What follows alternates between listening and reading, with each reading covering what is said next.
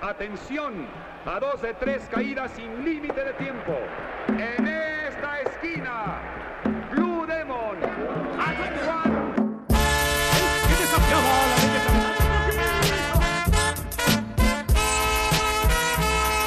Opa, bom dia, Alex aqui, bem-vindo a mais um Terceira Caída, segunda edição. Hoje novamente estou aqui com meu companheiro de mesa, Joker. Opa, bom momento, hein? E a gente vai falar mais uma vez do melhor da luta livre mexicana dessa semana e também de algumas outras perguntas que foram mandadas aqui pelos nossos ouvintes. Como sempre, no primeiro bloco temos a AAA, no segundo bloco temos a CMLL e no terceiro bloco temos o nosso Triple I, né? Que a gente falou semana passada.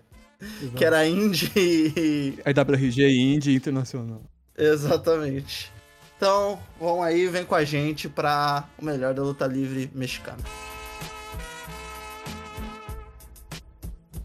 Bom, começando pela AAA, primeira notícia do dia. A GCW comunicou através do seu Twitter, o X. O, o Twitter, né? o Twitter. Estão usando o Twitter? Eu vi algumas pessoas. Eu não tinha visto isso, achei. Porra, muito bom. É que o mega campeão da AAA, Eli Rodel Vikingo, está lesionado e por conta disso não estaria presente nos shows da federação nos dias 19 e 20 de agosto. Até o momento, a AAA não veio a público dar as informações sobre o status do campeão. Caraca, a gente tava falando semana passada aí de um evento que ia ter o Vikingo e agora essa, esse balde de água fria. É, então, na verdade, eu acho que a lesão dele não, não foi tão séria. Logo depois da Triple Mania, o, saiu uma notícia que o Vikingo tinha passado mal pós-luta e tal, tinha sido atendido. Mas pelo que ele mesmo falou, ele só tinha tido um problema de hidratação, deu um palão de esmaio nele. E, e ele, pelo que ele falou, ele tava bem. Aí Sim. uns dias depois saiu essa notícia. Eu não sei se tem uma relação com isso. Eu acho que não. E eu imagino que foi uma lesão um pouco mais leve, porque saiu uma, ele postou umas fotos no, no Instagram dele normal, assim, sem, se, tá, se tá com o braço engessado, nada, assim, que aparentar se fosse uma lesão mais. Ou grave. uma cirurgia, né? É. Tá. Eu acho que foi meio que, tipo, ele tido uma lesão leve em treino, e quem já viu o Vikingo treinando é bizarro, porque ele é, um, é assustador o, o, o, ritmo dele de treinamento. Tem uns vídeos no, no Instagram dele de treinamento que é bem assustador. Imagina que deve sido uma lesão leve de treinamento, até porque a própria GCW tem mais quatro datas, mais duas agora no final de agosto e duas no começo de setembro com ele. ele como eles anunciaram que ele tava fora desses dois shows, eu imagino que não tenha sido alguma coisa tão grave, né? Senão eles teriam anunciado todas as datas dele estavam. Ele tava fora, né? É, não é um menisco, né? Pra ter que ficar. É. Seis meses. E é interessante que você falou do treino, porque aqui já falavam pra gente, tipo, você sempre vai mais forte no treino do que na luta, porque no treino você faz, tipo, 50 rolamentos seguidos pra na luta você fazer 10, tá ligado? Você Sim. aguentar fazer 10 de boa. Então imagina o nível que o vikingo treina. É, então, tem um vídeo no Instagram dele que ele, ele executando pela primeira vez um spot num salto. Ele tenta, tipo, umas 40 vezes esse salto até ele acertar. Então, assim, é muito pesado o ritmo dele. E ano passado ele já teve uma lesão durante o treinamento, que, que ele ficou umas semanas de fora também. Então, eu imagino que possa ter sido isso. Ele, como ele é, lutou não, durante é. a semana até o anúncio da lesão, e eu não acho que tenha sido na Triple Mania a lesão, então... É, na Triple Mania só baixou a pressão, só. É. Perigoso, mas perigoso. Tem que, tem que ver o que, que tá comendo aí para não baixar mais a pressão. A segunda notícia ainda da AAA é que a empresa divulgou o público presente durante a Triple Mania 31 na cidade do México. Foi um total de 15.853 pagantes na arena. Os números são maiores que os da Triple Mania na cidade do México do ano passado e do mais recente show da WWE no país, que também foi na cidade do México. quem disse só tem notícia ruim da AAA, né? É, pô, quem fala que a gente tá aqui e tem uma agenda anti-AAA aqui, não existe. A nossa única agenda a gente sabe contra quem que é, né? É. Também começa com A, né? é verdade. Também tem o Vikingo. É. Então, mas eu, eu fiquei bem surpreso com a notícia, principalmente que bateu os números do ano passado. E eu acho bem legal é, isso tá acontecendo, é importante isso tá acontecendo, porque tanto a AAA quanto a CMLL, as federações independentes, tiveram um pouco de dificuldade pós-pandemia de ter boas audiências, assim, no retorno, né? Então, ver que isso tá mudando agora, a gente viu notícia CMLL também, de bons aumentos de audiência ao vivo acho bem interessante, bem importante, né? É, e tinha tido a notícia semana passada do negócio lá que você até falou que a AAA tinha falado que tinha tomado um calote do cara, não tinha conseguido o público pagando o suficiente. Até na próxima notícia tem alguma coisa a ver com isso também, sobre questão de audiência ao vivo e, exato, é, também vai, é bom por isso que vai na contramão dessa notícia que a AAA teve problemas de, de lotar um evento pré-Triple. É, então, e assim, quanto mais empresas se dando bem, né, melhora a qualidade geral do do- dos shows. E é aqui, ó, a terceira notícia é que a AAA realizou no domingo em Nuevo León. Gostou da minha? Pô, excelente. Obrigado. Gravações pro seu show semanal. Três fatos se destacaram do evento. Eu tô fazendo três aqui com a mão. Você não está vendo, mas saiba. Tem um três na minha mão. Os ingressos pro show estavam esgotados. Fato que vai na contramão do que a gente acabou de falar. Problema na venda de ingressos que a AAA teve no show pré-Triplemania. O Vampiro anunciou que está se aposentando a segunda vez nesse ano que ele fala que vai se aposentar. E vale lembrar também que ele tem data agendada pra NWA, né? Isso. E a terceira notícia dentro dessa notícia é que o lutador Drago não estava presente no evento. Apesar disso, ele participou no mesmo dia de um show da Federação Independente The Crash. Vale lembrar que a AAA recentemente cortou relações com a Federação Independente, o que hum, significa, né? Significa alguma coisa. Não, então, vamos lá. É, a primeira notícia a gente meio que já falou, então acho que nem tem muito mais o que acrescentar, só que acho bom porque aí realmente talvez prova que o problema que a AAA teve daquele evento pré-Triplemania foi mais do promotor que, que tava parceria do- com eles do que, de fato, o problema da audiência deles, né, no show. Foi realmente um calote, eles estavam de, de sacanagem. A do Vampiro, eu pus mais pelo fator cômico do que realmente. Eu não acho que o Vampiro vai se aposentar. Eu, sei lá, deve ser a décima vez em cinco anos que ele anuncia aposentadoria.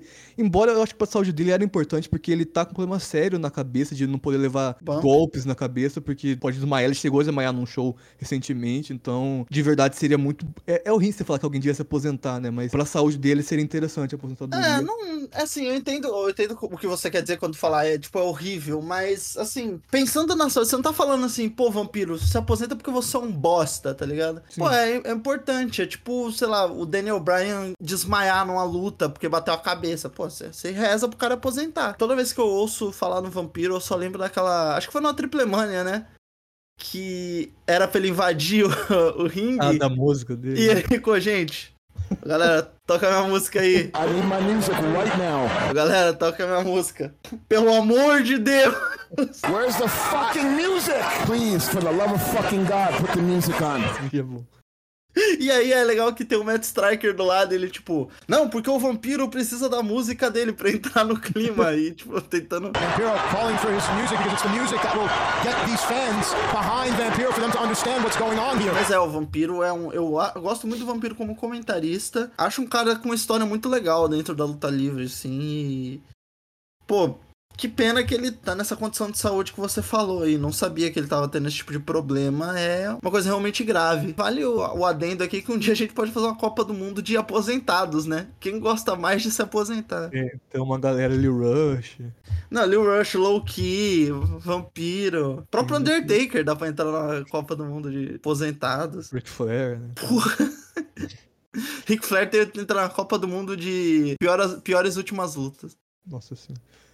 É, Contra o mexicano, né? é Lutou. verdade. Um com o mexicano, né? É, pô. Verdade. Se ele ganhou o título da AAA, ele é mexicano. Era contra a FTR essa luta? O que? A aposentadoria do. É. Não, foi contra o Jeff Jarrett e o. Ah, nossa, verdade. O Jay Lito, né? Caralho, Uhum. onde eu tirei FTR? do- Não, mas é porque eu falei do- dos campeões da AAA, mas é que o Jeff Jarrett há muito tempo atrás tinha sido, lembra? Foi, cara. Foi durante um bom tempo. Foi, infelizmente eu lembro disso. Durante uns. O que? Uns dois anos? Eu não sei se chegou a dois anos, mas foi bem longo o reinado dele. E pavoroso, assim, não teve acho uma única luta boa. Não, é.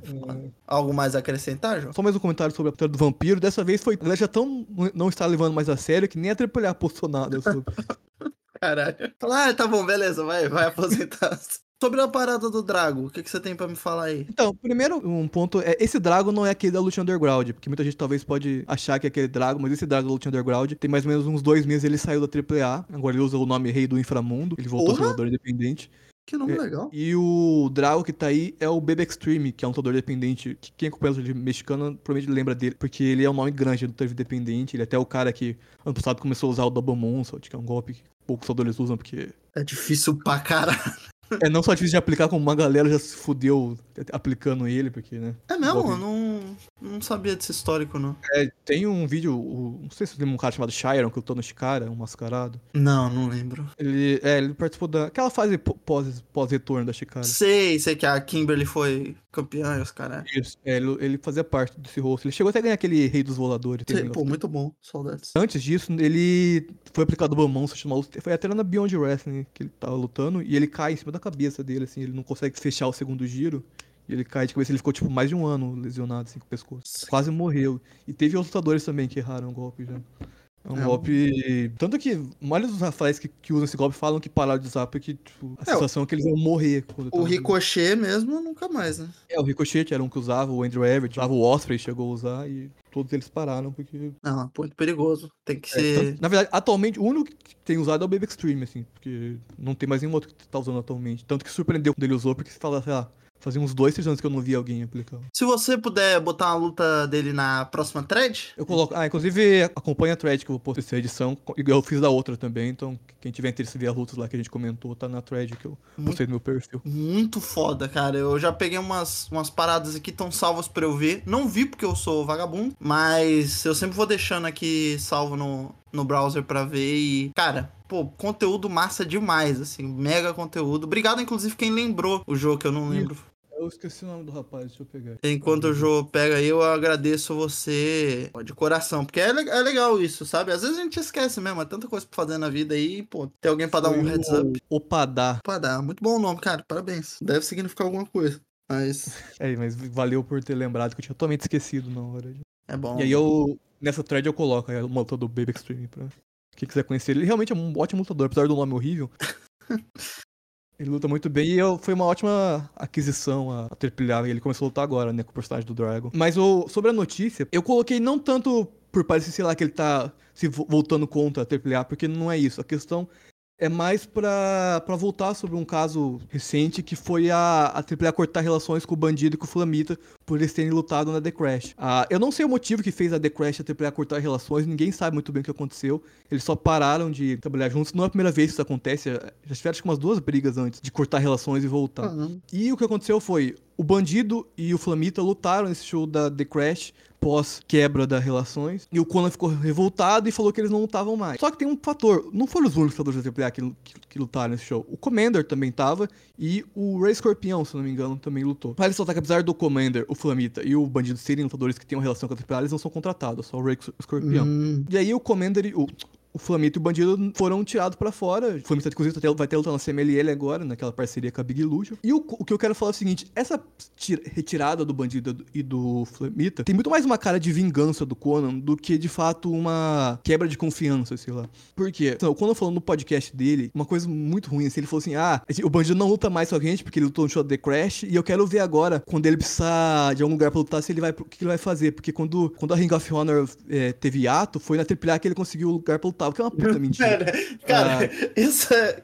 Isso dá uma falsidade. Não, só pra lembrar, quando a Ring of Honor ficou em hiato, o Vikingo ainda era campeão da Ring of Honor e ele é campeão da PWG. Ele é campeão das duas principais O federações. bandido. A Ring of Honor não é independente. O bandido, Hã? você falou vikingo. É, o, o bandido, desculpa. Duas federações que tem muito destaque pra quem tá lutando independente. Ser campeão de PWG e Ring of É, Honor. ao tanto que eu não, ve, eu não vejo AAA. E eu vi o bandido lutar. Porra, eu não senti o hiato da Ring of Honor por conta do bandido, tá ligado? Sim, o bandido continua lutando bastante, muito mais em outros lugares, inclusive, do que na própria AAA. Então, assim, é um puta discurso de vingancinha dele, isso que ele falou. Ah, Um velho, né? Um velho que- fazendo vingancinha. Eu acho que ele ficou revoltado muito por causa do bandido estar ganhando destaque na EW e tudo mais. E, inclusive, eu acho que a- o motivo do Flamita ter descartado também é por conta da relação muito próxima do bandido com o Flamita. O, bandido- o Flamita é o melhor amigo do bandido. Eram tags na Mexican Blood. O Flamita é treinador na Big Lucha, que o bandido é dono da academia ainda, né? Então eu acho que muito do Flamita ter sido retirado dos shows também é muito mais uma, um recado, sabe? É tipo você brigar com a Ayrton e ele me tirar do WrestleBR. Isso. No caso, eu sou o Flamita, você é o bandido. Tá feliz com essa, essa comparação? Justo, tá justo. Então, é, e eu coloquei essa do Drago pra mostrar isso, porque o Drago participou do show da The Crash, ele não tava programado pro show da AAA, tá? Não foi tipo que ele faltou no show porque e foi pro Não, outro, o Dennis né? Não Rodman, agendado. né? É, ele... Mas eu coloquei mais pra mostrar isso, assim. Não vai acontecer nada com, com, com o Baby ou com o Drago, e Então mostra, tipo, quanto a AAA de fato tá pouco se fudendo pros caras da AAA estão lutando na The Crash. Foi só realmente pra uma vingancinha com o bandido e com o Cara, Flamengo. e posição lamentável do Conan, hein? Não, vergonhosa, cara, vergonhosa. Uma das muitas recentes. Cara, o Conan. Esse que é o foda, né? Como, como já diria o filme do Batman, ou você morre cedo ou fica velho e começa a fazer merda, né? Que é, a, que é a grande mensagem daquele filme. Enfim, mais alguma coisa a acrescentar sobre a AAA? Acho que é isso, por hoje é isso. Então, beleza. Segundo bloco, vamos falar de CMLL, o nosso Conselho Mundial de Luta Livre. Primeira notícia é que o Místico é o grande vencedor do Grand Prix Internacional da CMLL, realizado na sexta-feira, dia 18 de agosto. Foi a primeira vez que o lutador venceu esse torneio. Lembrando que a gente já tinha adiantado que ia rolar o Grand Prix na semana passada, e agora que chegou, realmente aconteceu. É, pô, a luta foi muito boa. Como todos os anos o Grand Prix é, o GP sempre é muito bom e esse ano não foi diferente. Foi incrível a luta. Luta longa, né? Teve uns 44 minutos, mas parecia tipo. Ah, essas lutas assim são. É uma maravilha, cara. Eu, eu adoro essas lutas porque é, é isso. Você vê 50 minutos de luta e não sente. É, passou voando, assim. Ah, e... literalmente. O- a vitória do Místico, eu confesso que eu- minha torcida era por Máscara Dourada, porque eu acho que pro, pro cara que tá começando a ganhar destaque seria legal a vitória, mas depois eu parando pensar, ele acabou de ganhar um torneio também na CMLL, então não sei se seria tão legal ele ganhar dois torneios logo seguidos, né? Não é? Ah, e o Místico nunca venceu, e o, pô, o Místico é o grande nome da CMLL, talvez um de todos os tempos, né? É, um dos Ah. maiores de todos os tempos, É. definitivamente. É, pra quem. O Místico, pra quem não sabe, é o Sin Cara que passou pela WWE. Novamente, falando como alguém que tá aqui de orelha, eu vi pouca coisa do Místico, mas eu vi um- algumas coisas fora da WWE, assim, não se compara. Não... Se você teve a impressão do Místico dentro da WWE, não é o cara que lutava fora, assim, ele foi muito prejudicado dentro da empresa, e muita merda se fala sobre o Místico pela passagem dele da WWE, que não é parâmetro. Sim, a passagem dele é ruim, mas é ruim muito por causa. Ele não teve tempo de adaptação e a gente sabe que um lutador mexicano, pra lutar numa federação com a WWE, precisa se adaptar porque não é o mesmo ritmo. Lesões, obviamente, interferiram muito e, e até uma. A confiança dele ficou muito minada nessa passagem. Para Não, pensar, um cara ideias que era. idiotas, assim, uma máscara terrível, uma porra Sim. de uma luz no meio da, da- Sabe? Ideias imbecis mesmo. É, tudo jogou contra o Místico na passagem dele pela WWE.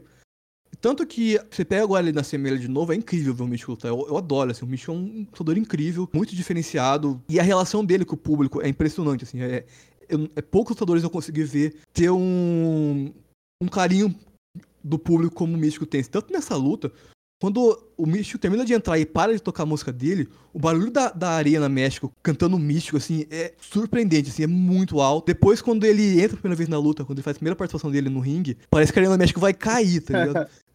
Porque eles não estão só gritando o nome dele, eles estão batendo nas coisas, assim, pra poder é, comemorar a entrada dele no ringue. Então, tipo assim, é incrível. A- o- então, assim, valeu muito ver o, o Místico vencer essa luta. Inclusive, quando ficou só ele e o Hiromo no final, eu falei, cara, se o Hiromo ganhar, Vai, vai, essa arena vai cair. vai ter morte. ou, ou o Místico vai ganhar por, pelo, por bem ou vai ganhar pelo terror, tá ligado? O... Porque- Inclusive, que, que peleja, hein? Hiromo e Místico no mesmo ringue. É, o, o final foi o Kushida, o Hiromo contra o Místico, né? Inclusive tem esse negócio bem de herói, assim, né? Dois contra um. Aham. ele- Nossa, que foda. Eu não vi essa luta, mas caralho, que, que é foda. Foi, foi muito bom. E achei legal porque todo mundo teve bastante tempo, assim, de, de ter o seu momento de, de- na luta, sabe? De brilhar. Até o, o Adrian Quest, que foi o primeiro eliminado, que era meio que esperado, porque era o cara menos conhecido de todo mundo ali. Uhum. Mas mesmo ele teve a chance de ter esse momento ali de, de mostrar seus golpes e tal. Então foi bem interessante por isso. E todo mundo foi muito bem. Eu- o o, o- o lutador indiano, que é tag da Mei Suruga e tal. Cara, que luta que ele fez. Ele foi, nossa, muito bem, muito bem. Pra mim, assim, o, a surpresa da luta, sabe? Sim. Foi o Foi- destaque, destaque surpreendente. É, nossa, o Aki- Aki lutou pra caralho nessa luta. ah, fiquei, fiquei, fiquei até com vontade de ver ele mais vezes na CMLL, espero que aconteça. Ele, o Akira e o Quest, queria muito ver eles de trio na, na CMLL, porque os três foram muito bem, mostraram uma boa química junto. Ah, e os outros, obviamente, sem apresentação, né? TGP, Rock Romero, Kushida e Hiromo são todos talentos muito acima, e na CMLL, no CMLL também todo mundo foi muito bem. Um momento que eu achei muito da hora, o Hiromo, uma hora, ele deu um, um cento pra fora do ringue, né? Uhum. E quem buscou ele, quem fez a base, foi o Averno e o Último Guerreiro. aham. E, pô, o Averno e o Último Guerreiro são, tipo, dois das melhores bases da história da luta livre, né? Então, pô, essa cena, assim, de ver os dois segurando o Hiromo, tipo, cara, que momento pro Hiromo. Não né? é? Já deve ter tido tanta base ruim na vida dele. E, tipo, o Averno e o, e o Último Guerreiro buscando ele, assim, porra. Incrível. Inclusive, é uma parada muito foda da luta livre mexicana, é a base, assim. A base que os caras dão é.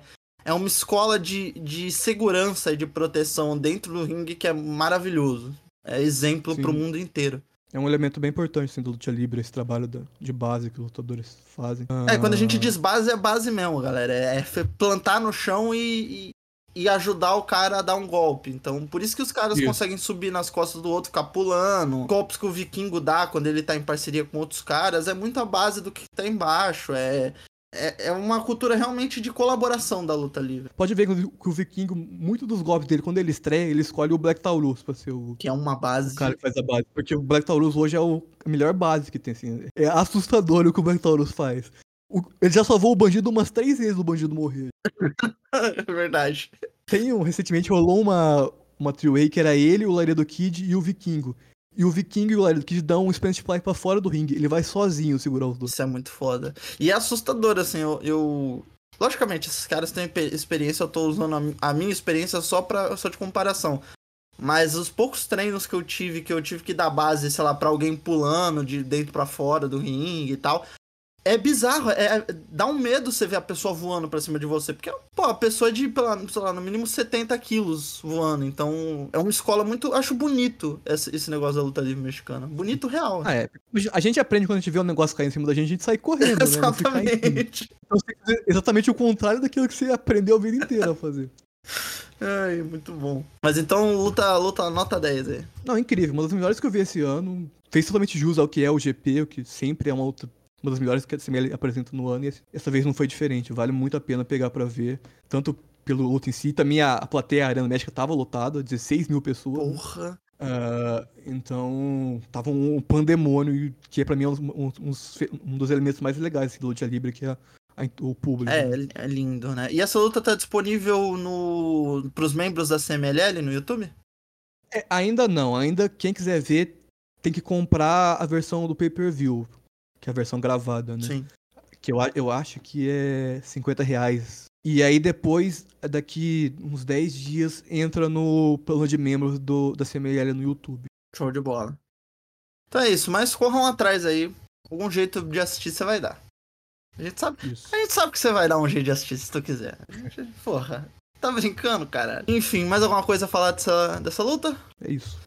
É isso. Então, segunda notícia aqui é que a CMLL anunciou os primeiros nomes pro show com a Heavy Pro na Inglaterra, que a gente também falou aqui na semana passada. Esses nomes são El Atlantis Jr., Magia Blanca e Yokomura.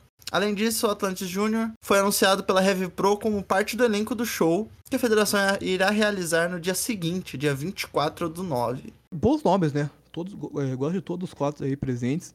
Mas meu destaque fica o Reiticeiro, que eu comentei semana passada, aquele lutador técnico que eu falei, Uhum. que eu acho um dos melhores do mundo. Eu acho interessante porque o Reiticeiro é um lutador maestro, né, que chama, que são lutadores que, que a base do moveset deles é chave. E acho que vai ser legal se pegar um lutador de cat, né, pra enfrentar ele. Acho que vai ser uma combinação Maravilhoso. boa. O Reiticeiro já enfrentou lutadores de, de cat, o, o, o Zack Sabre é um deles que ele já enfrentou. Muita gente não lembra, mas o Reiticeiro já lutou na PWG. E ele enfrentou o Zack Sabre, né, porque o Sabre era campeão. Ah, não, nossa, eu não vi essa. Eu acompanhava essa época, eu não lembro dessa luta. Foi uma luta bem legal. Espero que coloquem outro lutador estilo Saber pra ele enfrentar, que vai ser uma combinação muito boa, né? Porque esse casamento do, do estilo dos maestros mexicanos com, com o cat britânico é interessante, até porque é um é meio que o, o complemento do outro, né? Porque os maestros, o, o esquema deles é a chave, né? O quão plástico você consegue aplicar uma chave. E o do cat é quão plástico você consegue sair de uma chave. Pô, isso aí é- Então- eu nunca tinha reparado nisso, é verdade. Caralho, boa, boa análise, hein? Porque realmente, se, se você pensa na, no Cat, a primeira pessoa que vem na cabeça deve ser o Johnny Saint, provavelmente. E você sempre lembra de como ele fazia pra sair do- dos movies e não a parada de aplicar os moves. Ou aquela parada de dar a mão pro cara, o cara te dá a mão, ele gira, pega, pula e faz o caralho. E, então, realmente, realmente, muito foda. Muito foda isso. Nunca tinha parado pra reparar nisso, não. Dos nomes que estão aí na lista, eu acho que o Atlantis eu já vi lutar. E é realmente um lutador muito bom. E a Heavy Pro vai usar ele no, no show do dia seguinte, né? Esse show é só da Heavy Pro. Isso. Eu fiquei surpreso, eu não sei se vai ter mais algum desse mas ser o Atlantis, não porque eles são um lutador tá ruim, nada, mas achei uma escolha curiosa ser o Atlantis Júnior, o nome escolhido. E espero que ele vá bem, ele é um ótimo lutador. Ele fez o main event, né, do aniversário do ano passado da CMLL, uma luta muito boa. Ele dá um suicide dive pra fora do ringue nessa luta que, caralho, eu não sei como ele ficou bem, porque ele, ele tipo, o, o Stuka sai, né? E ele, então ele vai direto contra a grade, né? Acho que tu E me é um mandou esse Suicide Dive. É, e é um suicide dive muito forte, assim, ele pega muita velocidade, ele vai direto, assim. Vocês não sabem, mas vão saber agora. Eu e o Joker, a gente, quando a gente vê alguma coisa muito sinistra, pô, ou alguém se fudendo muito, ou alguma coisa que a gente achou muito legal, a gente acaba se mandando no WhatsApp. É, geralmente é alguém tomando um banco de forte, ou alguém né? saindo, ou o saindo na porrada de uma forma muito pesada. É, tipo na thread da semana passada, vocês puderam ver. é, o último guerreiro e o Averno. Isso, saindo na mão. Caralho, fortíssimo. São coisas daquele nível, geralmente. O lutador batendo tiro de merda. É, isso. O, Inclusive- o Kemonito tomando chute nas costas. Inclusive, uma sobre tiro de meta, no, na Triple Mania, na segunda que teve, o Brandon Moreno, ex-campeão da UFC, participou, né? Ele foi manager de uma das equipes de uma das lutas que teve. E tem uma hora Foda. que ele entra no ringue e ele aplica uma chave no Daga. né? E aí Uhum. quem vai quebrar a chave é o Nego Caças. E ele simplesmente bate um tiro de metro no Brandon Moreno. É um senhor de 60 anos chutando um, um campeão do UFC. Ai, caralho. Pô, eu gosto muito do Brandon Moreno. Pra quem não, não- nunca viu o Brandon Moreno lutar, ele tem uma trilogia, uma tetralogia contra o Davidson Figueiredo brasileiro que é muito foda. São lutaças as quatro. Eu gosto bastante do Brandon também. Acho ele um, um ótimo lutador. É um dos meus favoritos do, do UFC. Mas o meu favorito também é mexicano, que é o Yar Rodrigues. Chegou a ter chance pelo título no mesmo show que o Brandon, inclusive. Acabou perdendo Sei. também. O Yar, é- eu acho incrível esse estilo dele de luta, né? Ele usa muito Muay Thai, muito golpes mais aéreos. Né? Não, eles são sempre lutadores muito simpáticos, assim, muito. Muito. Gente boa, tá ligado? É gente. É lutador gente. Não um borrachinha da vida, que é um pau no cu. Enfim, mais alguma coisa a falar sobre a Heavy Pro? Não, é isso. Eu ficaria expectativa ver quem vão ser os próximos, né? Anunciados, porque tem mais nomes. Ah, é verdade, né? São só, só quatro só. Terceira notícia aqui, durante a coletiva de imprensa, mais uma pra lista. A campeã Acho mundial. que de hoje é a única. Ah, só? É, acho que só tem essa. Caraca. A campeã mundial da CMLL, a Princesa Surrey, comunicou que sofreu uma lesão no pescoço e terá que ficar de fora dos rings por provavelmente seis meses. Por conta disso, a lutadora decidiu abdicar do seu cinturão e o Tony Khan já marcou um torneio. Não, sacanagem. Se fosse na EW, porra, É, agora. né? torneio amanhã. Mas, cara, que infelicidade você viu o spot que ela se machucou? Isso foi numa, num show? Então, foi contra, contra a Zeux, mas não, não parece que não foi bem um spot, sabe? Foi tipo um momento da luta que ela teve um movimento diferente com o pescoço e acabou lesionando. Uhum. Tanto que ela seguiu a luta depois que ela foi meio que sentir, sabe, o pescoço. E é engraçado a gente falar isso. Não é engraçado a lesão, a lesão de fato é muito triste. Mas a luta livre, às vezes a gente não percebe, tem muito disso. De você se machucar, às vezes não no que é grandioso e maluco, assim. Às vezes é um detalhe que te machuca, assim. Você cair no chão de joelho e fuder o joelho. Você fazer um movimento, travar e esquece, sabe? Lesionou. E, pô, é, obviamente, muito triste a notícia. Principalmente que a princesa não é uma lutadora tão nova, né? Ela já é uma veterana e, obviamente, quanto mais velho, mais difícil é a recuperação, Luta mais pra demorada. caralho. É, eu adoro a princesa. Pra- Alguma galera pode lembrar dela que ela participou do Mae Young Classic, né, da WWE. Ah, é? Não lembrava disso. É, o, o primeiro ela participa. Eu gosto muito dela lutando, obviamente, sem lutadora, e uma pena, né? Porque ela, ela é a campeã principal da CMLL. Vamos ver como eles vão fazer a escolher o novo campeão. Talvez, dizem que talvez pode ser a, a vencedora do GP feminino que vai ter em outubro, que se torna campeã. Ou talvez eles realizem algum evento depois, um torneio pra decidir quem vai vencer. Seria legal se eles botassem lutar mais no show de aniversário, né? Valendo. Tipo, seria fantástico. Você tem alguma aposta, algum nome que você imagina? não sei muito dizer quem poderia ser. Talvez a Zeux, né, que foi a última que, que disputou pelo título, seja a desafiante. Gostaria muito talvez ver a Zeux contra a Jarotita, que é pra mim hoje a principal lutadora da CMLL, junto com a Stephanie Wacker, ou a própria Stephanie Wacker contra a Zeux, contra a Jarotita seria legal de ver. Sei lá, tem vários nomes, a, a Lúvia, a Dark Silhueta, que acabou de voltar de lesão, então seria um- uma boa opção. Pô, uma gama de nomes aí muito fortes pra, pra esse título. É bom que o título não fica desamparado, né? Não é tipo, ela machucou, então fudeu. É, não, bons nomes não, não faltam, tem muita gente, até a Marcela poderia ser. Pô, minha amiga Marcela. Esquece. Próxima notícia aqui: Carlos Alberto Morales, dono da empresa Alemark Business Group, responsável pela administração da Arena Coliseu Tony Arellano de Torreón, em Osaka, anunciou acordo com a CMLL. CMLL, são só dois L. Segundo ele, agora os shows do seu grupo terão o nome da CMLL, assim como ele pretende enviar seus talentos para lutar na Arena México. Além disso, Morales anunciou como parte do acordo a criação de uma academia em Osaka para treinar futuras estrelas da CMLL. O acordo parece parte de uma recente estratégia de expansão de território do Conselho Mundial de Luta Livre e vale lembrar que a empresa de mais de 10 há mais de 10 anos perdeu o domínio da região de Osaka, hoje muito mais ligada à AAA. Cara, assim, eu não, não conheço a história dessa região, é, o que, que ela significa, então se você puder dar, um- dar um panorama aí pra nós também. Bom, é uma das principais regiões de formadora de lutadores, né? O Blue Panther veio de lá e o Blue Panther tem uma academia lá. Então é os lagoneiros que eles falam, a galera dessa região. Então é uma, uma região importante, uma das principais. Eu até fiquei surpreso com essa parte notícia da academia, porque a Assembleia já tem uma academia lá, que é a do Blue Panther. Então não, não sei como vai funcionar isso de ter duas academias mandando lutadores pra CMLL. Não sei também se vai ser um problema, né? Mas só, só achei curioso ter, aparecer outra academia. Achei uma ótima parceria, ah, bom pros dois lados. O começo, assim, da relação da, da Arena Coliseu, inclusive, vale destacar. O México tem muito isso de não ser federações, ser arenas que funcionam como se fossem federações, mas que não são exatamente uma federação, sabe? É a arena que, que leva lutadores pra lutar, é o que, que é nesse caso da Arena Coliseu, né? E a- o início dessa relação começou há pouco tempo, quando a CML realizou um torneio de júniors. E esse torneio era só lutadores que não eram da CMLL, ou não eram do roster principal, podia ser da é, grupos de, é, de territórios de desenvolvimento deles, mas que não eram parte do plantel. E aí eles levaram os lutadores júniors da, da Arena Coliseu e eles foram muito bem no torneio. Então chamou atenção e acho que foi o que fez o- os dois lados é, formar essa parceria. E muito foda a ideia de ter uma parceria com essa importância, né? Importância até territorial. A ge- a gente às vezes esquece, mas esse tipo de, de significado, de simbolismo territorial é muito importante na luta livre, historicamente mesmo. É, e também ajuda a fomentar né, a luta livre É. na região. Pô, vai, vai criar uma academia Óbvio. agora, sabe? O CMLL criou uma É. academia em Florianópolis. Vai criar uma academia, vai ter, vai ter nome CMLL, vai, vai atrair mais público pros shows da Arena Coliseu. Então, assim, é ótimo. Aí é AAA se fudendo, mas um, mais um dia. Só vai- Enquanto o Conan faz planos de vingancinha, cara, seu, o seu espírito é tão machucado pelo Conan. Cara, é foda, porque, tipo assim, até parece que eu não gosto da AAA, mas eu, eu gosto muito da AAA. Eu queria ver ela muito bem, mas.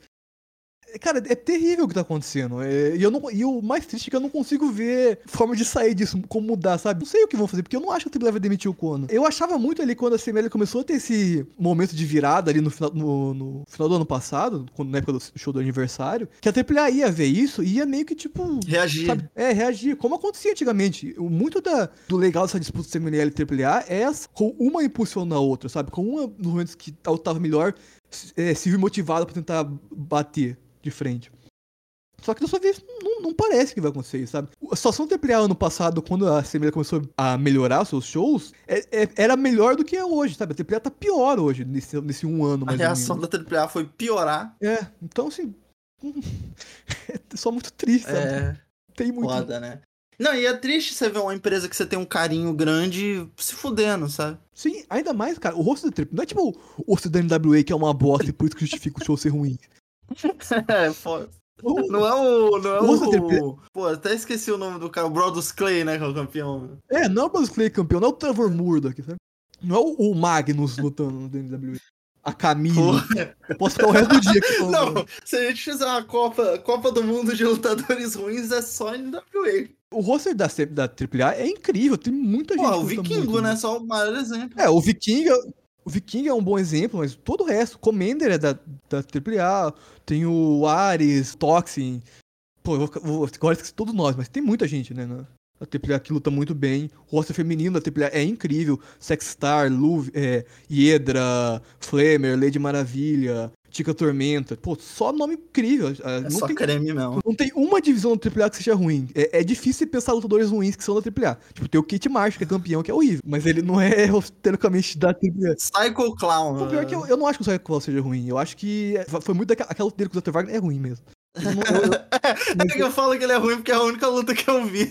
não, mas, então, mas eu não acho que o Psycho Clown seja ruim. Eu acho que é muito o booking da AAA atrapalha ele, porque transformaram ele num negócio meio chato pra acompanhar. É a Ele virou proposta, né? A proposta. Ele, ele tinha virado meio que um, um John Cena, AAA, sabe? Que nunca perde. Aquele John Cena é, field com, com o Randy Orton. Sim, Ah, sim. Mas eu, eu não acho que o Psycho Clown seja ruim. Inclusive, ele fez lutas bem legais na GCW. Ele é muito boa dele com o Janela. né? Pô, janela.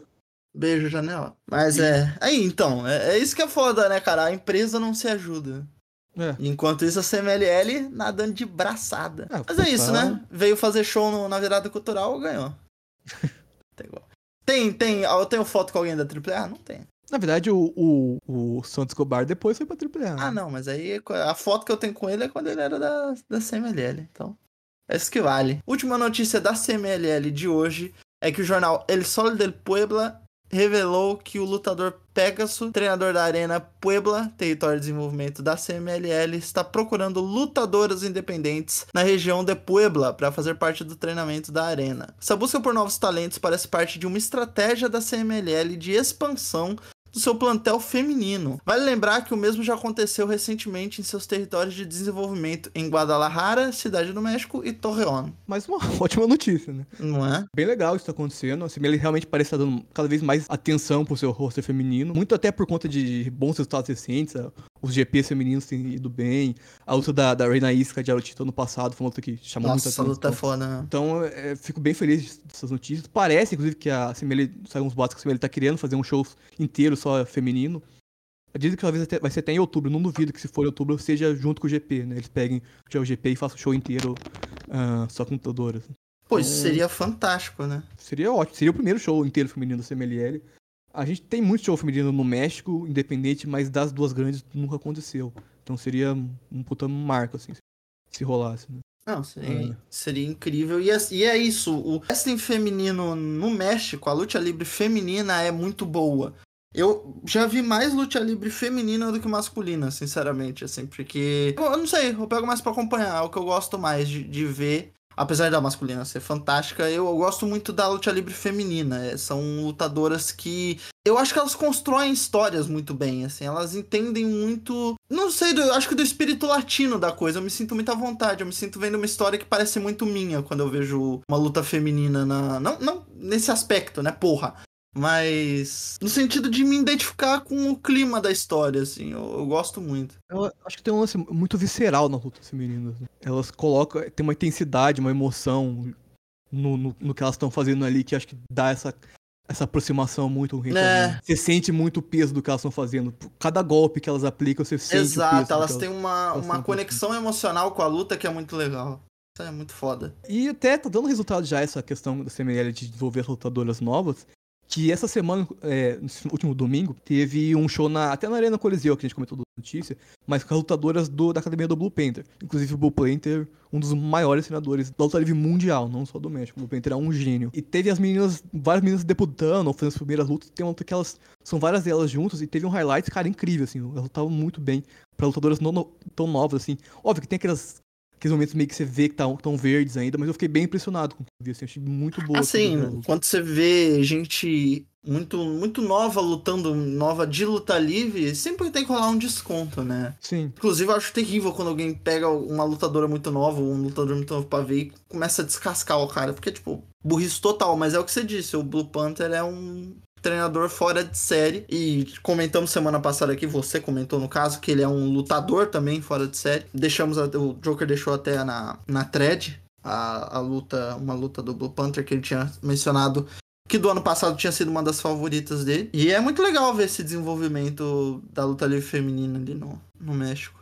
É, achei uma, tô achei uma excelente atitude da CMLL, espero que só esse, esse, esse interesse deles pelo wrestling feminino cada vez aumente mais. E realmente que aconteça esse show inteiro só de, das meninas seria Nossa, se não acontecer, a legal gente vai de cobrar você, viu? Você é o representante Não da CMLL no. Brasil, velho. Pô, Você me podia mandar aquele moletãozinho que a galera usou no GP lá com Pô, a bandeirinha do México. Viking? É brabíssimo aquele, aquele kit dele da, da calça e o, e o, e a, e a- e Imagina, o jaco. tu, tu, muito tu, tu daquele um bonezinho rosa? Esquece, pô. Muito foda, muito foda.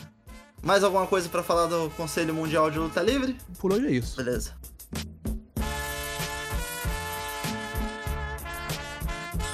Bom, vamos para o nosso terceiro bloco agora, nosso Triple I. Outras notícias da IWGR Internacional e Indies.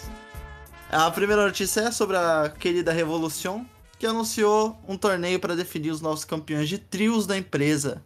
Os trios participantes são, inclusive, só adiantando, é só nome brabo, tá? Os nomes são muito legais. La Pandemia é o Gran Pandemonium, Hijo del Pandemonium e Pandemonium Júnior. Só um ponto. Quando a pandemia voltou pro Grupo Internacional Revolução, o Marluxa tweetou: A pandemia está de volta. Tipo, tinha acabado de começar a diminuir os casos de, de, de Covid no México que eles mandou esse tweet. Aí é foda, né? Acabar de. Pô, primeira vez que você vai no bar pós-pandemia ali, morrendo 80 pessoas por dia no máximo, você já tá tipo, caralho, tá foda, mas não vai voltar. tu vai ver o mais lute. É foda, eu lembro que tu me falou disso, né? A outro trio é o Caballeiro de Pata, Impossible e Relâmpago. Próximo trio é Hellboy, Puma de Ouro e Choco. Quarto trio, Centurion, Ganircus e Rei Espartano. Quinto trio, Cérebro Negro, Hip Hop Man e Ivan Rokov. Próximo trio é o Maxa Boys, Noisy Boys, Spider-Fly e Último Legendário. O penúltimo trio é Agla Roja, Rei Astaroth e Rei Alcon, ou Halcon. E o último trio, Lolita, Ludark, Shaitan e Satânia. As primeiras lutas do torneio aconteceram no último domingo, dia 20 do 8 e as seguintes nos shows da próxima, das próximas semanas. Então, se você quiser acompanhar, fique de olho aí pelas interwebs. É, é importante lembrar que os shows da WWE, da Grupo Internacional Revolução, estão no canal do Marlute, é todos gratuitos para quem quiser ver. Uh, eles fazem a transmissão ao vivo no domingo, acho que é 9 horas começa o show, e depois fica disponível para assistir. Eu até recomendo se você não ver ao vivo, espera um ou dois dias que eles lançam uma versão melhor, porque a qualidade do ao vivo é um pouco inferior, né? Aí depois eles vão lançar com qualidade HD e fica melhor pra, pra ver. Sim. Achei bom os trios que escolheram, não, não tenho reclamar de nenhum deles. Meu, minha torcida fica pro, pro Hellboy, pro Puma de Olho e pro Choco, que são três lutadores que eu mais gosto da, do grupo internacional. Eles avançaram da primeira fase. Eu não assisti ainda o, uh, o show de domingo, mas eu ouvi falar bem das lutas, somente a luta dos Mexa Boys contra o Cérebro Negro, o Hip Hop e Ivan Rokov. Eu cheguei a ver até um spot, que, acho que é o Spider, ele reverte o finisher do cérebro negro, e o cérebro negro fica muito puto e senta a mão nele depois. Cara, poucas é. coisas na vida são mais mais legais do que um luteador puto, tá ligado? Mas pouquíssimas coisas na vida são mais legais que isso. Que vale a pena que, que a gente vai interesse pegar pra ver depois. E eu acho que todo o show inteiro sido interessante, porque, como eu disse, assim, são todos trios muito bons, não tem nenhum aqui abaixo. De fato, assim, minha torcida fica pro Hellboy Puma e o Choco, que gosto muito dele, assim. Acho os três bem, bem habilidosos. Inclusive, e... se você for uma pessoa que é da cultura dos cortes, no Maslucha tem cortes também da, das lutas. Eles postam highlight. Enfim, ainda não saiu essa. Enquanto a gente tá gravando aqui, não saiu as lutas, acho inteiras. Saiu. Não, saiu uma aqui. Não, acho que já saiu sim, saiu sim. Tô, tô, tô doidão. É que eu vim olhar aqui para ver se já tinha. Eu só vi os cortes, aí tinha uma parada AAA, mas não, já saiu. Então, na hora que a gente tá gravando aqui, já saiu. Se você quiser ir lá no, no Maslucha ver, tá tudo em HD, bonitão, pra você ver. Ó. É, mais algum comentário, Jô, sobre o torneio? É isso. Bom, segunda notícia da nossa miscelância, a New Japan divulgou que lutadores da CMLL estarão presentes no seu próximo show nos Estados Unidos, no dia 28 de outubro, em Las Vegas. A gente também espera que tenha um diretor de fotografia nesse show, porque tá foda. Pô, até no da Impact tava ruim. É, é, ah, é, é eu vi uns, uns cortes do, do show da Impact, tava... tava. Tava estranho, tinha uma câmera mais escura que o outro, sabe? Não arrumaram. Não fizeram, é, não fizeram correção de cor das duas, da porra das duas câmeras, né? Tava, tava estranho. É foda. Não arrumaram o ISO é foda, né? Isso aí é... Enfim, embora ainda não tenha confirmado oficialmente, é esperado os seguintes talentos da CMLL: Atlantis, Atlantis Jr., Luvia, Místico, Soberano Júnior, Stephanie Wacker e é só. Porque tava na quebra de página e eu acho ali como se tivesse mais coisa. Segundo Dave Meltzer, o Sabonetes Dave, é esperado que nesse show Julia defenda o seu título da New Japan contra Stephanie Wacker, o título New Japan Strong Women's Champion. Isso. Achei escolhas boas. O Atlantis foi um que me pegou um pouco de surpresa, porque né, ele, é um, ele, é mais velho, eu não sei se o Japão vai usar ele. Eu acho que talvez ele vá como, sabe, sessão de autógrafos, essa coisa, uhum. que igual eles fazem com o Liger ainda. Meet and greet, os caras. É, porque no Japão já não tem mais dele nos Fantástica Menos, então não sei se eles usariam ele nesse, nesse evento. Os outros nomes, óbvio, são todos muito bons. Não, acho que não tem nem muito o que reclamar. O Soberano participou até agora do, do show de juniors da New Japan que teve ano passado. A Stephanie também já lutou naquele torneio que teve a Mercedes. Enfrentou até a Mercedes, lutou bem legal. A Luva é a primeira vez que ela vai lutar na, na, New, Japan. E o Místico também já participou antes e é o Místico, né? O, Porra, já, o nome... que a gente já falou do Místico aqui hoje, estaria. É um, é um nome, é um nome que, que, que, é fácil de hypar, né? Pra se colocar num, num card. Sim. Espero que o Meltzer teve certo a posição dele aí, né? Nessa cravada, né? É, que a Julia vai enfrentar a Stephanie Wacker, que se for vai ser uma luta, uma luta ótima. Né? Não tem nem Porra. muito como esperar outra coisa. E sobre, inclusive, sobre isso, a data desse show da New Japan é um dia antes do, da data do GP Internacional Feminino da CMLL. E como a Júlia é japonesa, tem essa expectativa que Ela participe. ela participe do torneio. Saiu uns boatos. Quem, o primeiro que saiu a notícia foi o Colisioneiros, que é um, um perfil que é especializado em cobrir CMLL. E ele costuma acertar esses palpites de, relacionados a, a CMLL. E ele falou isso até antes de sair o, a data do New Japan. Então, acho que o que deixa ainda mais possível o boato ser real. É, eu lembro de você ter comentado nos nossos grupos mais do que pessoais que, que ia rolar isso aí da Julia e da Stephanie Wacker. E antes mesmo de, de anunciarem qualquer coisa. assim. É. Eu, eu acho que vai ser uma puta de uma luta, cara, se rolar. Tanto essa da, da Julia quanto a Stephanie na New Japan, quanto a Julia participando do GP da, da CMLL. Que seria um, um ótimo nome pro, pro torneio. Seria bem Nossa. legal ver ela lutando no México. Acho que- eu acho que ela nunca lutou no México. Pelo menos eu não, não lembro. É, eu, eu não faço ideia, mas, pô, seria uma oportunidade do caralho dela mostrar, né, o trabalho dela aí pra um público novo. E, pô, a Julia é fantástica, uma lutadora que luta bem, tem carisma, é completíssima. Então seria lindo. E, e ela passar isso, se ela conseguir passar isso pra um público mexicano, então, aí esquece, mano. E todo mundo quer ver ela tomando dropkick da Marcela em algum momento da luta aí. Que é, é a boas-vindas de todo lutador estrangeiro. Foi lutar no México, enfrentou a Marcela, vai tomar um botadão. pra deixar de ser otário. Ai, caralho. Esperamos aí que esteja tudo certo. Penúltima notícia do dia. No último NXT foi divulgado. Esse isso é foda, tá? Essa notícia que vem agora é muito do caralho. No último NXT foi divulgado um vídeo promo para os Los Lotários, Angel Garza e Humberto Carrillo. A promo contou com a participação do avô da dupla, o lendário lutador mexicano Humberto Garza. E além disso, foi apresentado um novo logo dos Los Lotários, que são marcas de garras vermelhas, que se assemelham muito às usadas pelos grupo, pelo grupo Perros del Mal, facção cujo um dos fundadores é o falecido lutador Hector Gar- Garza, tio da dupla. Cara, eu vi, eu tava assistindo o NXT e eu vi essa promo, eu fiquei bem, bem emocionado, assim, achei muito bonita. O, o, o- vô deles aparece falando mesmo, fala sobre a história da família, sobre a importância do luta livre, então é, É, a promo toda em espanhol, é. é, é bem bonito. Caralho. E, e eu também achei legal a, us- usarem o logo parecido com o dos Perros Del Mal, né, pra, como logo da dupla, porque pra quem não, Homenagem, não, né? não, não conhece muito os Perros Del Mal, é provavelmente, é, é provavelmente não, é a maior facção da história do luta livre mexicana. É, é gigantesco assim, o que eles fizeram. O Hector é um dos fundadores junto com, com o Perro, o Perrito, e foi uma facção muito importante. É, qualquer outro fã de luta livre mexicana, quando vê o logo, sabe, lembra na hora dos Perros, porque eles têm uma importância histórica, então achei bem legal a, a homenagem. E o nome Perros del Mal é muito do caralho. Ah, é. Tudo que envolve os Perros é muito foda. Toda a história deles. É, pô, é uma stable que conseguiu ser gigante na CMLL e na AAA. Olha aí, tem que ter enrolar um especial Perros del Mal aqui. É, daqui a pouco eu vou falar mais um pouco deles, né? Pergunta do ouvinte, Isso. provavelmente? Exato. Olha aí, então não sai daí não, hein? Bom, última notícia do dia aqui. Essa também é braba. Prime Video divulgou na última terça-feira, dia 22 do 8, o trailer do filme Cassandro, que conta a história da lenda da luta livre Cassandro. O filme tem como diretor Roger Ross Williams, vencedor do Oscar de melhor curta em 2010 com o filme Music by Prudence, interpretado pelo protagonista. E interpretando o protagonista, a gente tem o ator Gael Garcia Bernal, que é diário de uma motocicleta, fez aquele filme também do Inharrito, que eu não vou lembrar o nome, acho que é Amores Brutos, alguma Isso, coisa do tipo.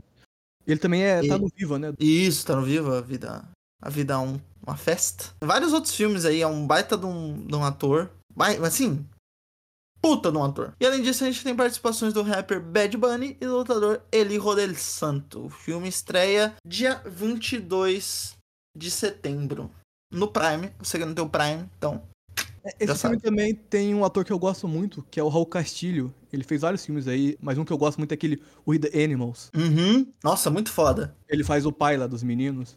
Sim, sim. Nossa, esse filme é do caralho, caralho. Ele, ele é um puta de um ator foda, ele vai estar também nesse. E o legal, né, a participação do Bad Bunny e do Rio Del Santo. O Rio Del Santo que é bem amigo do Cassandro. Eu acho que a participação dele vai ser pela luta que eles tiveram, que o Cassandro teve a chance de enfrentar o Rio Del Santo pelo título mundial, né?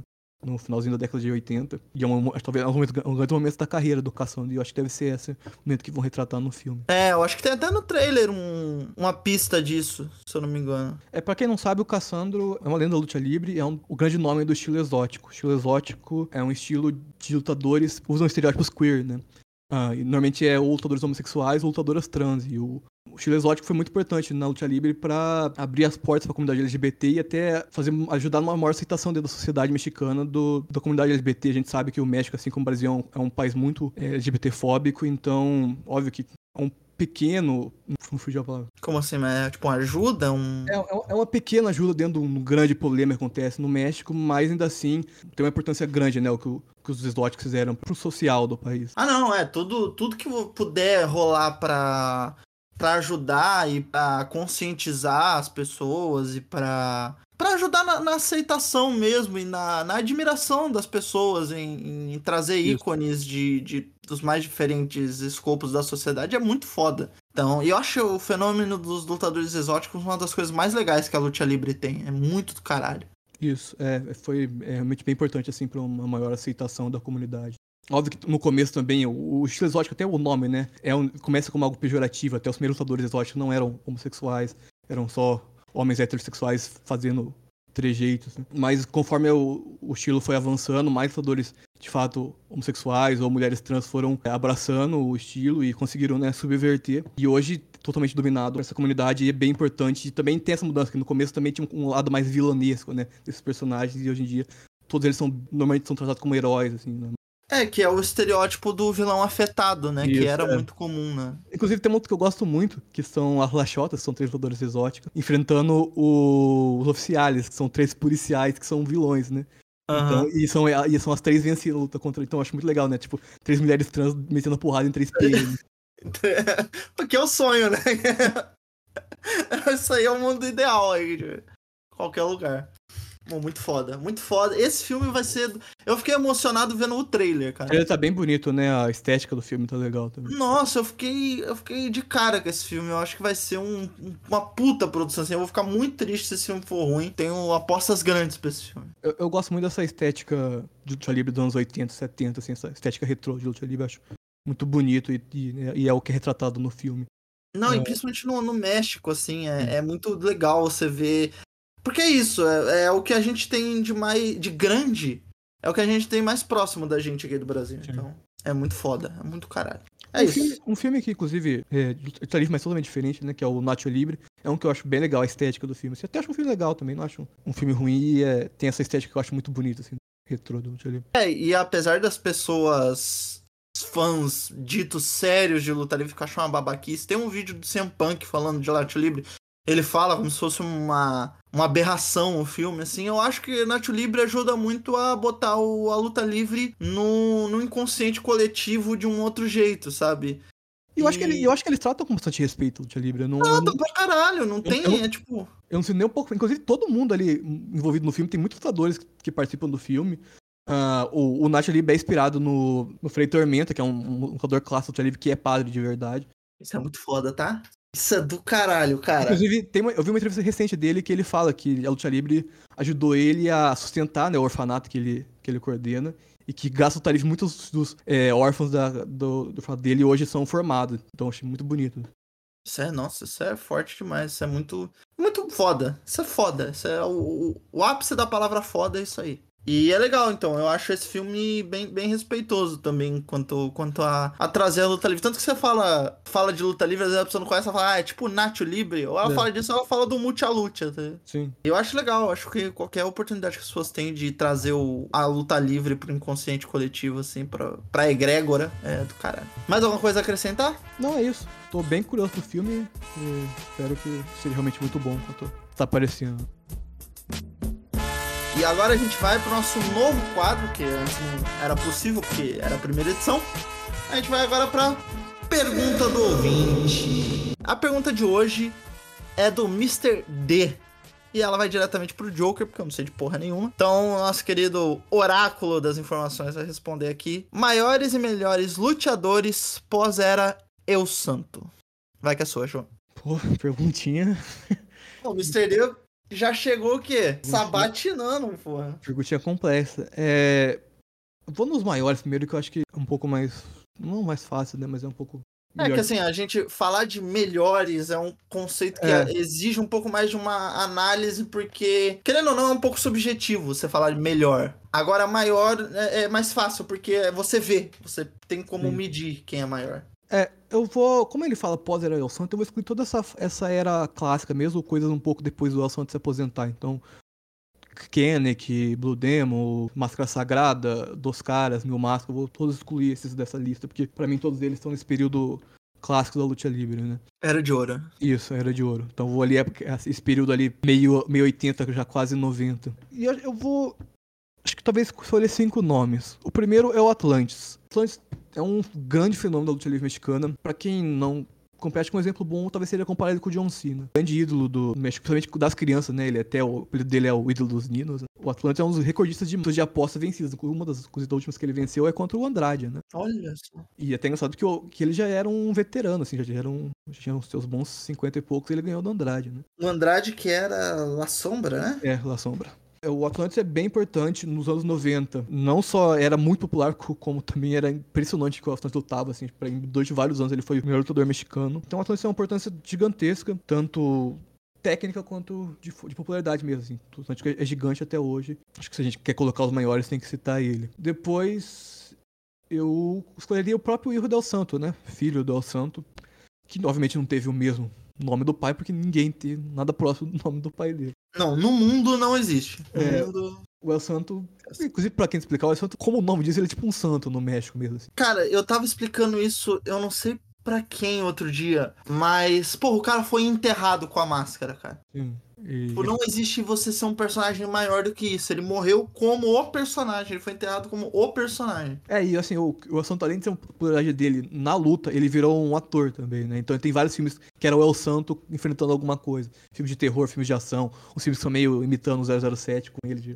É, existe um El Santo Exploitation, pô. Isso. Então o El Santo é uma figura histórica assim, na livre mexicana. Na, não, né? Na cultura mexicana em geral. Então, assim, não tem nada que chega perto dele, mas o Erro del Santo, que é o filho dele, também foi um nome, é um nome muito grande. Inclusive o Erro del Santo tá pra se aposentar agora, ele tá meio que na turnê de despedida. E ele também foi muito grande, também é um lutador que teve muitas lutas de aposta, que é um negócio que ajuda a impulsionar muito a importância do lutador quando ele vence muitas lutas de aposta. O El Hijo ganhou muitas, muitas lutas de aposta. Então também tem um grande destaque, também é um cara que conseguiu passar por CMLL e AAA e bem nas duas. Então isso também é um, sempre é um ponto que... Que vale muito. É. Aí depois eu colocaria o Místico, né? Que a gente já até citou aqui hoje. Que o Místico também é um fenômeno, talvez o mais próximo que a gente teve do fenômeno do, do El Santo é o Místico. Pra ter uma noção, o Místico tinha um momento que ele lutava tanto, tinha tantas lutas no- na semana, que ele não conseguia ir pra todos os eventos. Então assim, ele teve que começar a pegar outros lutadores pra fingir que eram ele em shows, porque ele não conseguia chegar em todos os eventos. Inclusive, um dos lutadores que fazia o, o Místico quando ele não conseguia ir era o Volador, que hoje também é um gigante da CMLL. Então, acho engraçado é, esse, esse acontecer. Então o Místico, assim, ele é enorme, é enorme até hoje. É só ver o, o que foi ele no GP e a, a reação do público, todos os momentos que ele tá. Então, acho que a gente quer falar de melhores, não tem como tirar o Místico. Assim. De todos aqui, acho que é o,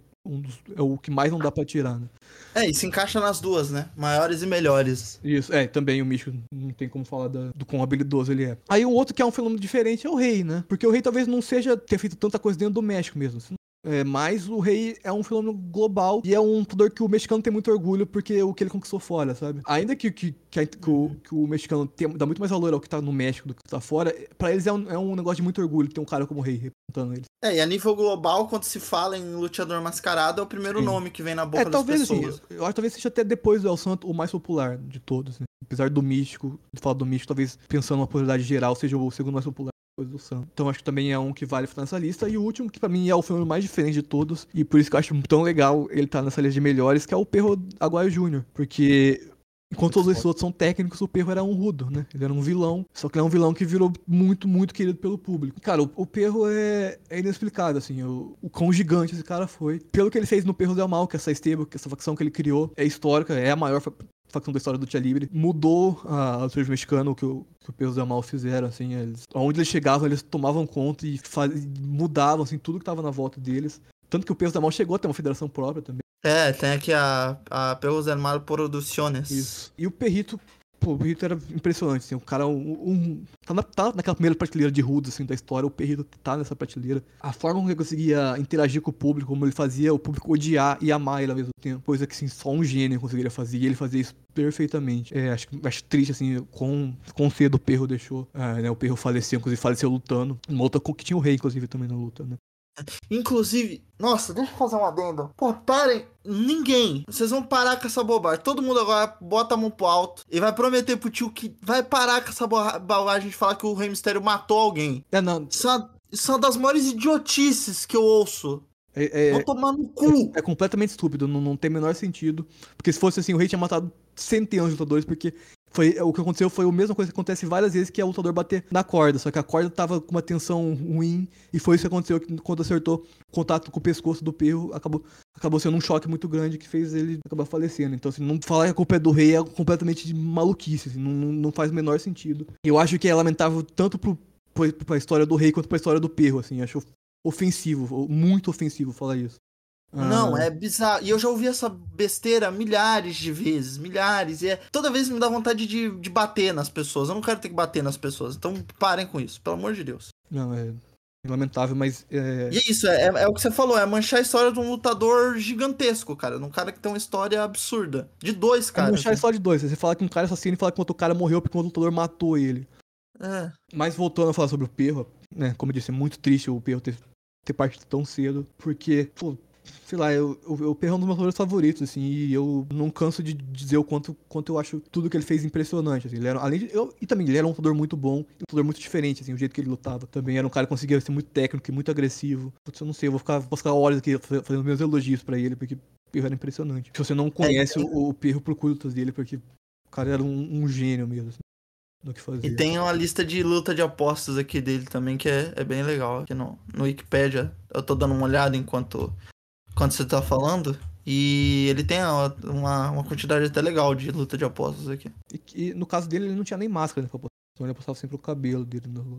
O perro nunca, É. nunca usou máscara. O, inclusive, o pai do perro também é uma grande lenda, né? O perro Aguaio. O senhor é também um homem muito importante assim, da luta livre. Também é um talvez até podia estar nessa lista de melhores, porque também foi um, um cara aqui que fez muita coisa, se revolucionou muito. Também foi um, talvez um dos primeiros rudos modernos assim, da luta livre mexicana, foi ele. E assim, antes de é, continuar, o Paraguaio Júnior ganhou do Hector Garza, que a gente tava falando aqui. Uma luta pelo cabelo do Hector Garza. Isso, tá? essa luta é bem legal, inclusive. Vale a pena assistir. Inclusive, o Hector, ele não tá nessa lista de melhores aqui, mas ele. De maiores, mas ele também é um, um grande nome. E eu até acho que na de melhores facilmente ele pode entrar. Inclusive, eu, a primeira vez que eu vi o Hector lutar não foi uma luta no México, foi uma luta na, na WCW.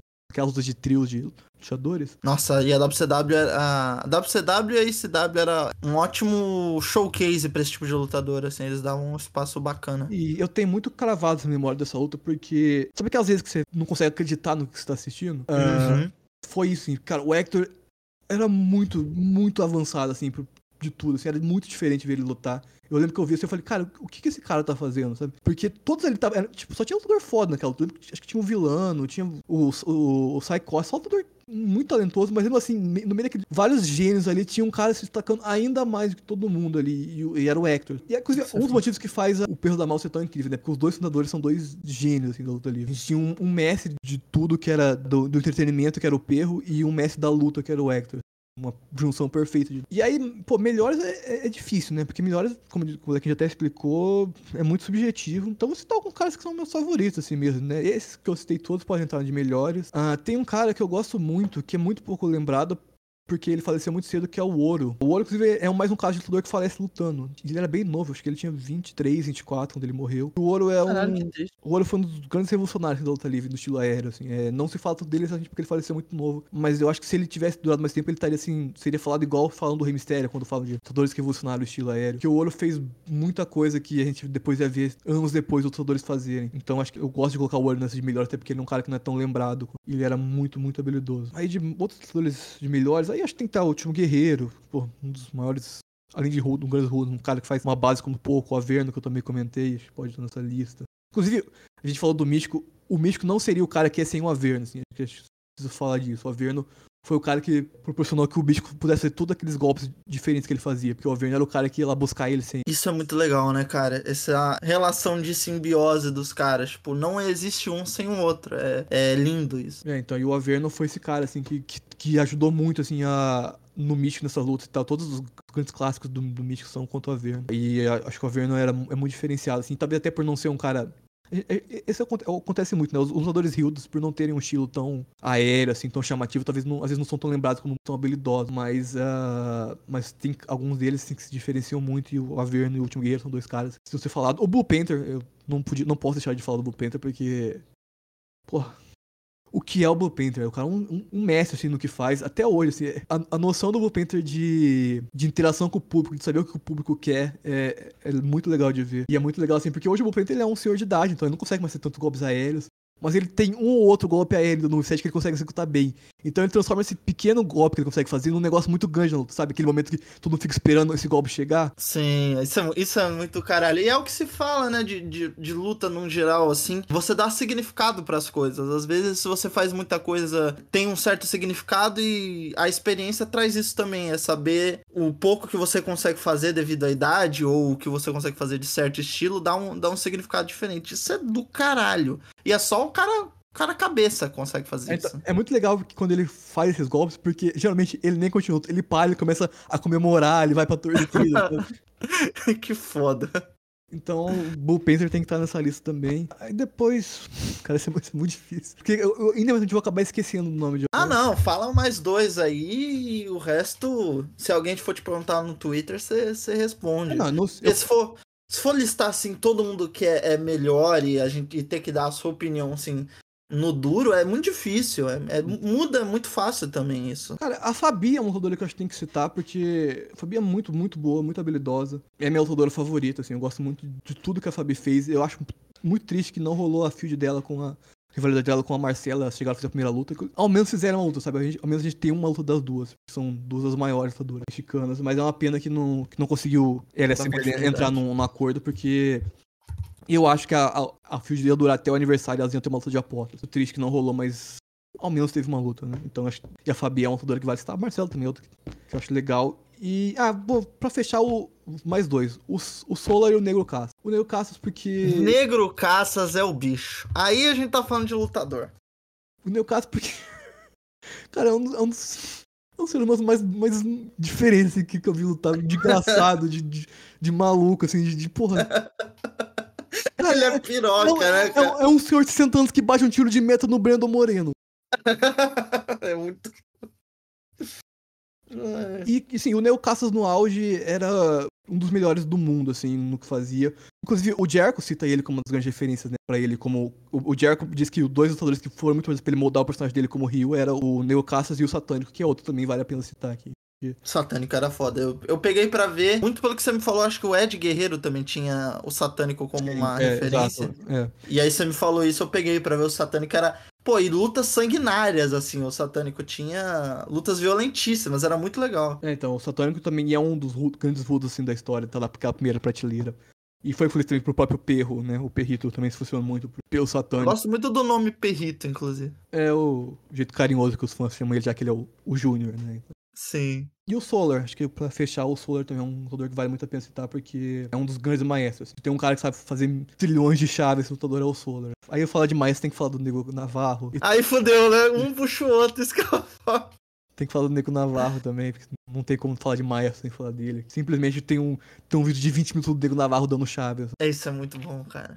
Pô, uma luta de, de maestro é uma coisa é. que Inclusive, o Negro Navarro e o Solar estão fazendo uma tour lutando atualmente. Caralho. Fazendo shows, depende aí eles se enfrentando. Tem vários outros deles recentes aí. Dois que é. Que Poucas coisas são mais legais com a luta de maestro. É, então é muito legal ver dois senhores passando 20 minutos dando chave um no outro, assim, sem parar. É um, é um negócio diferente que talvez para alguns não seja tão fácil de se acostumar no começo, mas quando você aprende a apreciar essa, essa arte da, das variações de chave, é um negócio muito legal de ver. É, e tem, tem a uma parada assim, pra não, ninguém vir encher o saco da gente depois, não quer dizer que assim, ah, você vai ver e você vai gostar e você tem que gostar. Às vezes não é o que você, você quer da luta livre.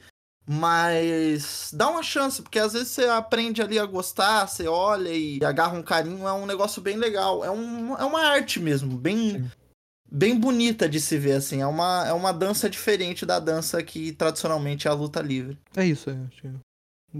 Só, só esses. Não, não, é, como é isso? Eu, eu podia ficar aqui o resto do dia citando lutadores, mas acho que tá, por enquanto tá bom. Por enquanto tá bom. Então, Mr. D, espero que sua pergunta esteja respondida. Gente, é isso, viu? Quem quiser mandar perguntas, mande pode mandar no Twitter, mas idealmente mande no Spotify. Spotify é o melhor lugar para você mandar perguntas, para você fazer recomendações, para você dar lá o seu coraçãozinho e as cinco estrelas pra gente, porque ajuda pra caralho. É, mandem mais perguntas porque é legal, porque às vezes a pauta não tá tão tem tanta coisa pra comentar, então ajuda a ter, ter mais assunto, né, pra desenvolver. Exato. E às vezes você vem com uma pergunta que a gente não pensou em falar e muda o programa inteiro. Exato. Então, Isso é importante. Às vezes você vai mudar o mundo aí, a história do Brasil e você nem tá sabendo. Enfim. Mais alguma coisa a comentar, Joker? Pô, acho que não, já falei muito. então, gente, é isso. Essa é a segunda edição do Terceira Caída. Muito obrigado para quem ouviu até aqui. Lembrando que esse podcast é uma produção do WrestleBR. Ele também é produzido por mim e editado por mim, Alex Monieso. E ele é roteirizado e a pauta fica a cargo do Joker. Nosso querido Joker. Para mais informações, você acessa o WrestleBR.com, segue o WrestleBR no Twitter, o arroba WrestleBR. Wrestle é W-R-E-S-T-L-E. BR é BR. Não seja burro, seja BR. Também tem o WrestleBR no Instagram. E você, se quiser se inteirar dos shows semanais, pode seguir ali o WrestleBR no Twitter, que tem bastante coisa. E siga o Joker também, é IHateAnarchBoy, pra ficar de olho em muita informação que tem de luta livre, muito comentário legal que tem de luta livre e de fotografia também. Você segue ele lá. E é onde ele posta a thread também sobre as coisas que ele comentou aqui. Vamos ver se eu consigo colocar uma certificado de juntadores aí que eu falei na, nessa lista aqui. Vamos ver se tu vai lembrar de todo mundo, né? Ah, eu vou ouvir, né? Ah, então aí, aí você veio Eu, com... eu, eu fiz a thread assim, eu fui ouvindo e fui colocando. Muito bom. Então é isso, gente. Muito obrigado para todo mundo que ouviu. E até semana que vem. Falou!